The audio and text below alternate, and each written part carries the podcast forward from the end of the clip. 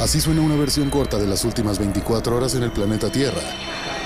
La conversación del mundo, aquí, en el Brief, con arroba el Che Arturo.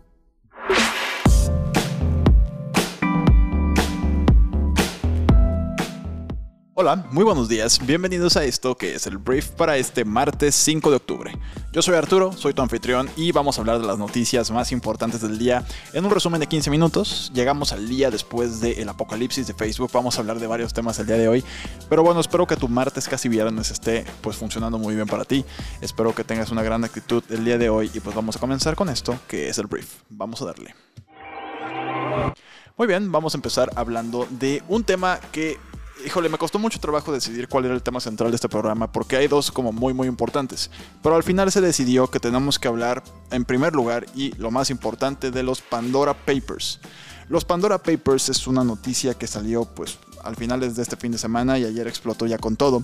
Estamos hablando de una filtración con alrededor de 11.9 millones de documentos que revelan cómo algunos de los personajes más ricos y poderosos del mundo recurren a empresas de papel, fideicomisos opacos y maniobras financieras para trasladar sus fortunas a jurisdicciones offshore, lejos del alcance de las autoridades fiscales. Estos son paraísos fiscales tú tienes mucho dinero y para no pagar impuestos en el país en el que vives, mandas por diferentes mecanismos tu dinero a un país que generalmente es caribeño, habitualmente, y a partir de ahí, pues evades impuestos, básicamente, ¿no?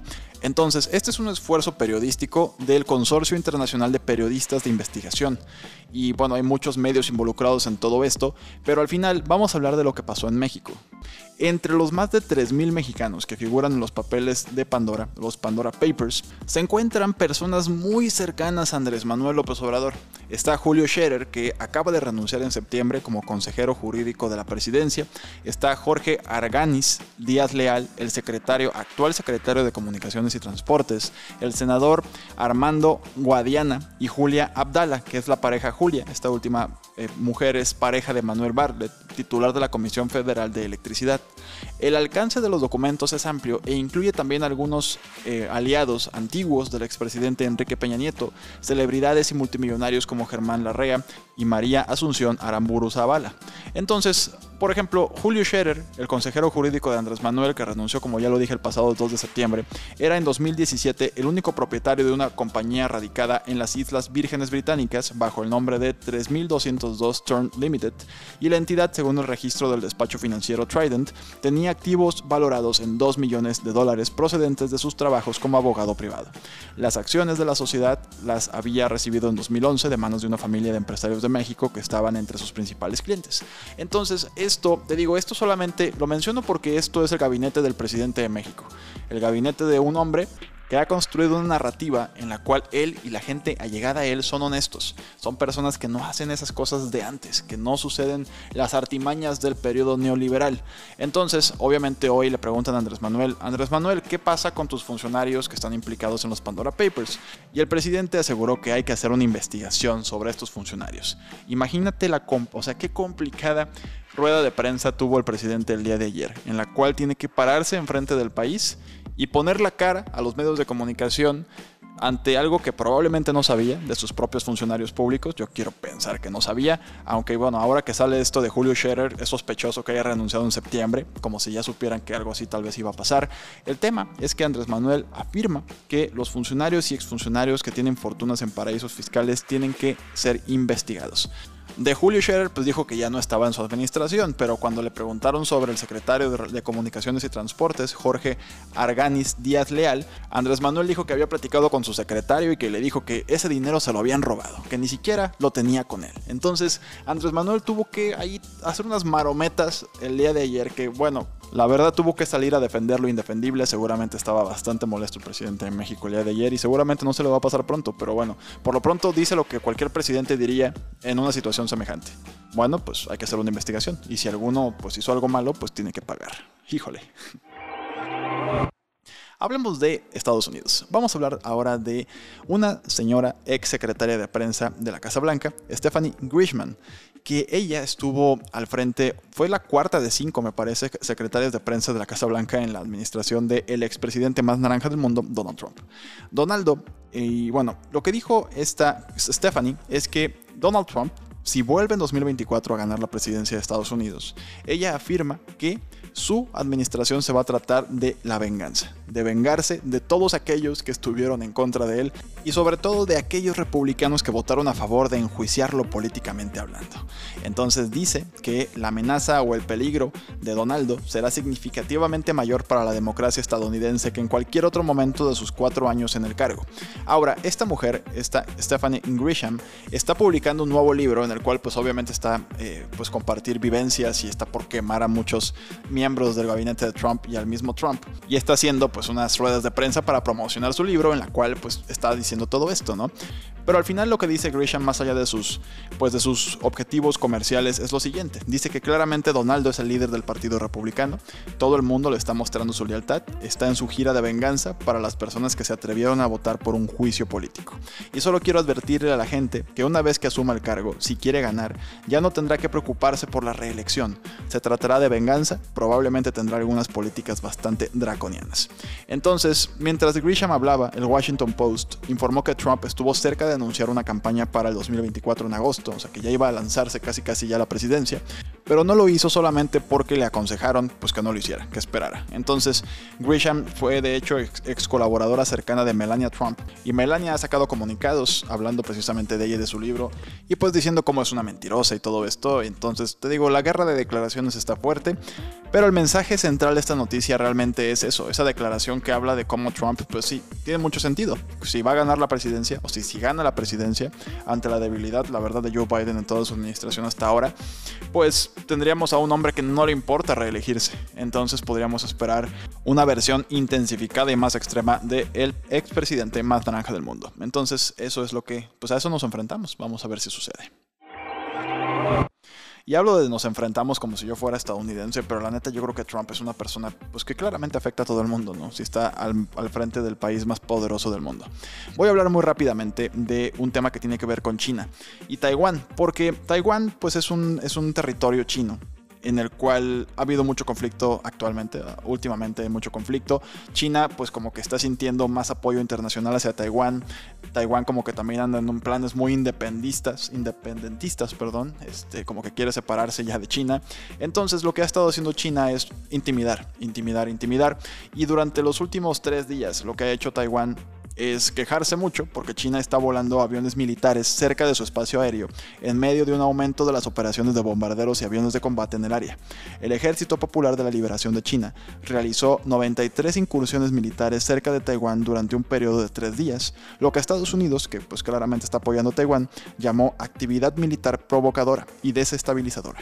Algunos de los aviones de combate eran bombarderos H-6 capaces de desplegar armas nucleares. Entonces, hay tensión, como siempre. China siempre está en tensión últimamente con alguien y ahorita es con su territorio, Taiwán.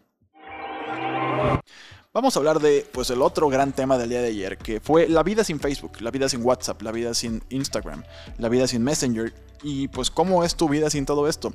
Me dio mucha risa que ya se estaban compartiendo en Twitter, porque los que tenemos Twitter fuimos todos ahí a, pues a sobrevivir a esta ansiedad de redes sociales, ¿no? Para no sentir FOMO, todos andábamos ahí tuiteando. LinkedIn también vi que tuvo más actividad, pero bueno, LinkedIn es un poquito menos utilizado en general, eh, o mucho menos utilizado. El tema es que, pues ayer la noticia probablemente ya te la sepas, Facebook estaba completamente caído junto con todos sus amigos, todos, Instagram, WhatsApp, Messenger, Oculus VR, todo, ¿no? Entonces, fue lo que sucedió. Al momento en el que te estoy diciendo estas palabras, todavía no se ha restablecido em, pues el servicio pues todavía no existe. Y lo que podemos saber hasta ahora, hasta en estos momentos, es que pues ya llevan horas Facebook, Instagram y todas las plataformas caídas. Las, las acciones de Facebook cayeron un 4.9%. El director de tecnología de Facebook pues se disculpó. Mark Zuckerberg perdió más de 5.9 mil millones de dólares en patrimonio neto por pues todo esto.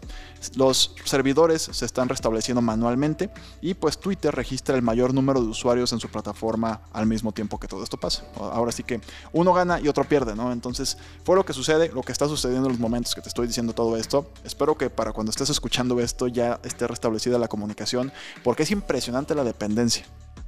La dependencia, yo personalmente hablo de WhatsApp, ¿no? Porque Instagram y Facebook, bueno, Facebook no me importa, podría no volver jamás.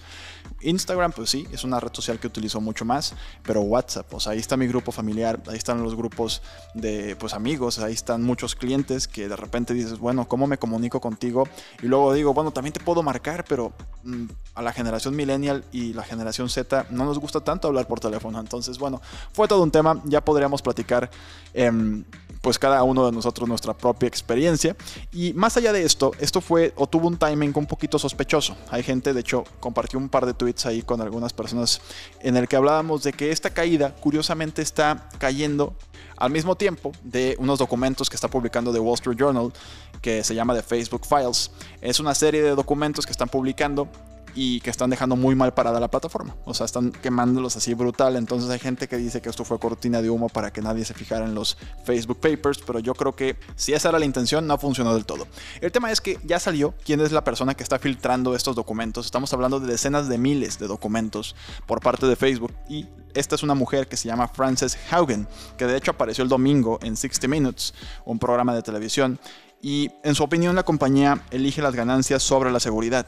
Haugen es una científica de datos reclutada para trabajar en el equipo de integridad cívica de Facebook en 2019, que como ya te lo mencioné, eh, pues filtró decenas de miles de archivos decenas de miles de documentos internos al The Wall Street Journal, formando la base de esta serie de investigación de The Facebook Files.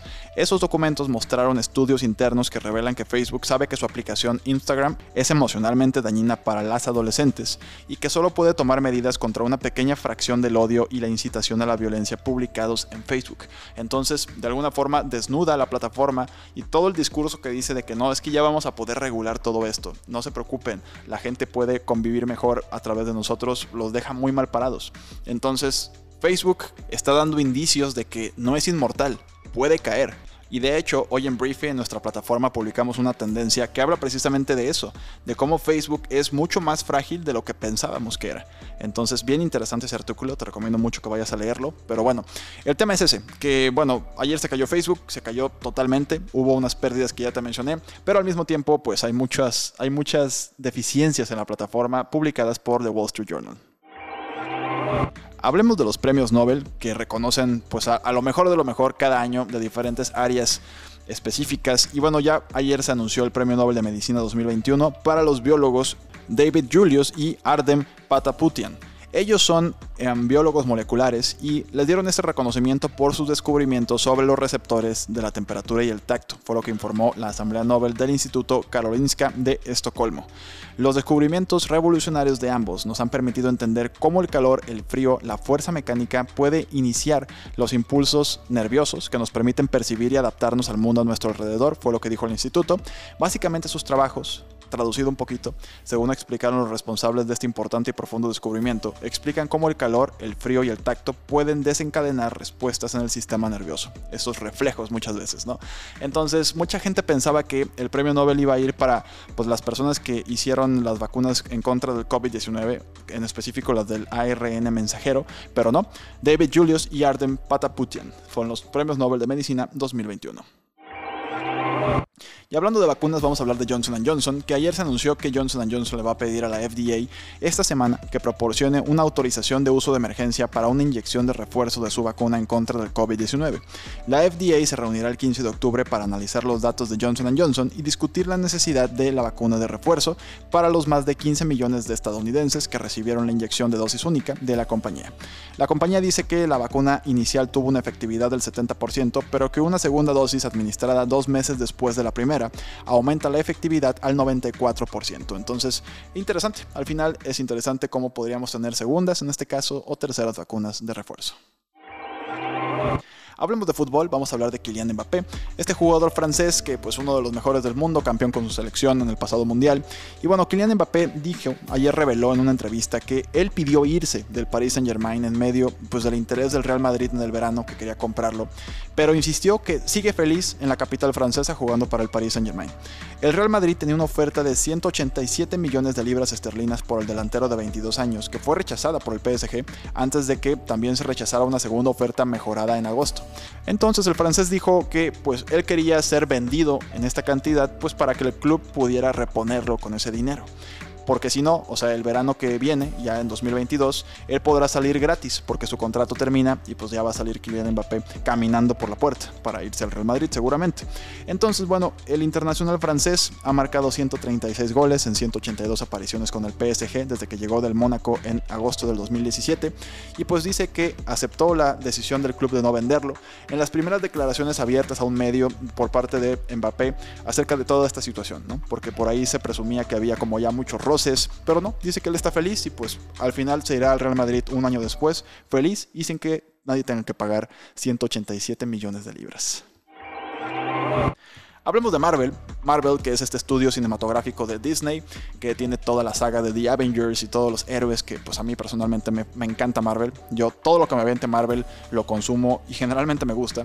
Entonces, la noticia es que en The Eternals, que es una de las siguientes películas que ya van a salir en este nuevo universo cinematográfico, es que se va a publicar o ya se publicó el trailer donde aparece la primera pareja gay del universo cinematográfico de Marvel.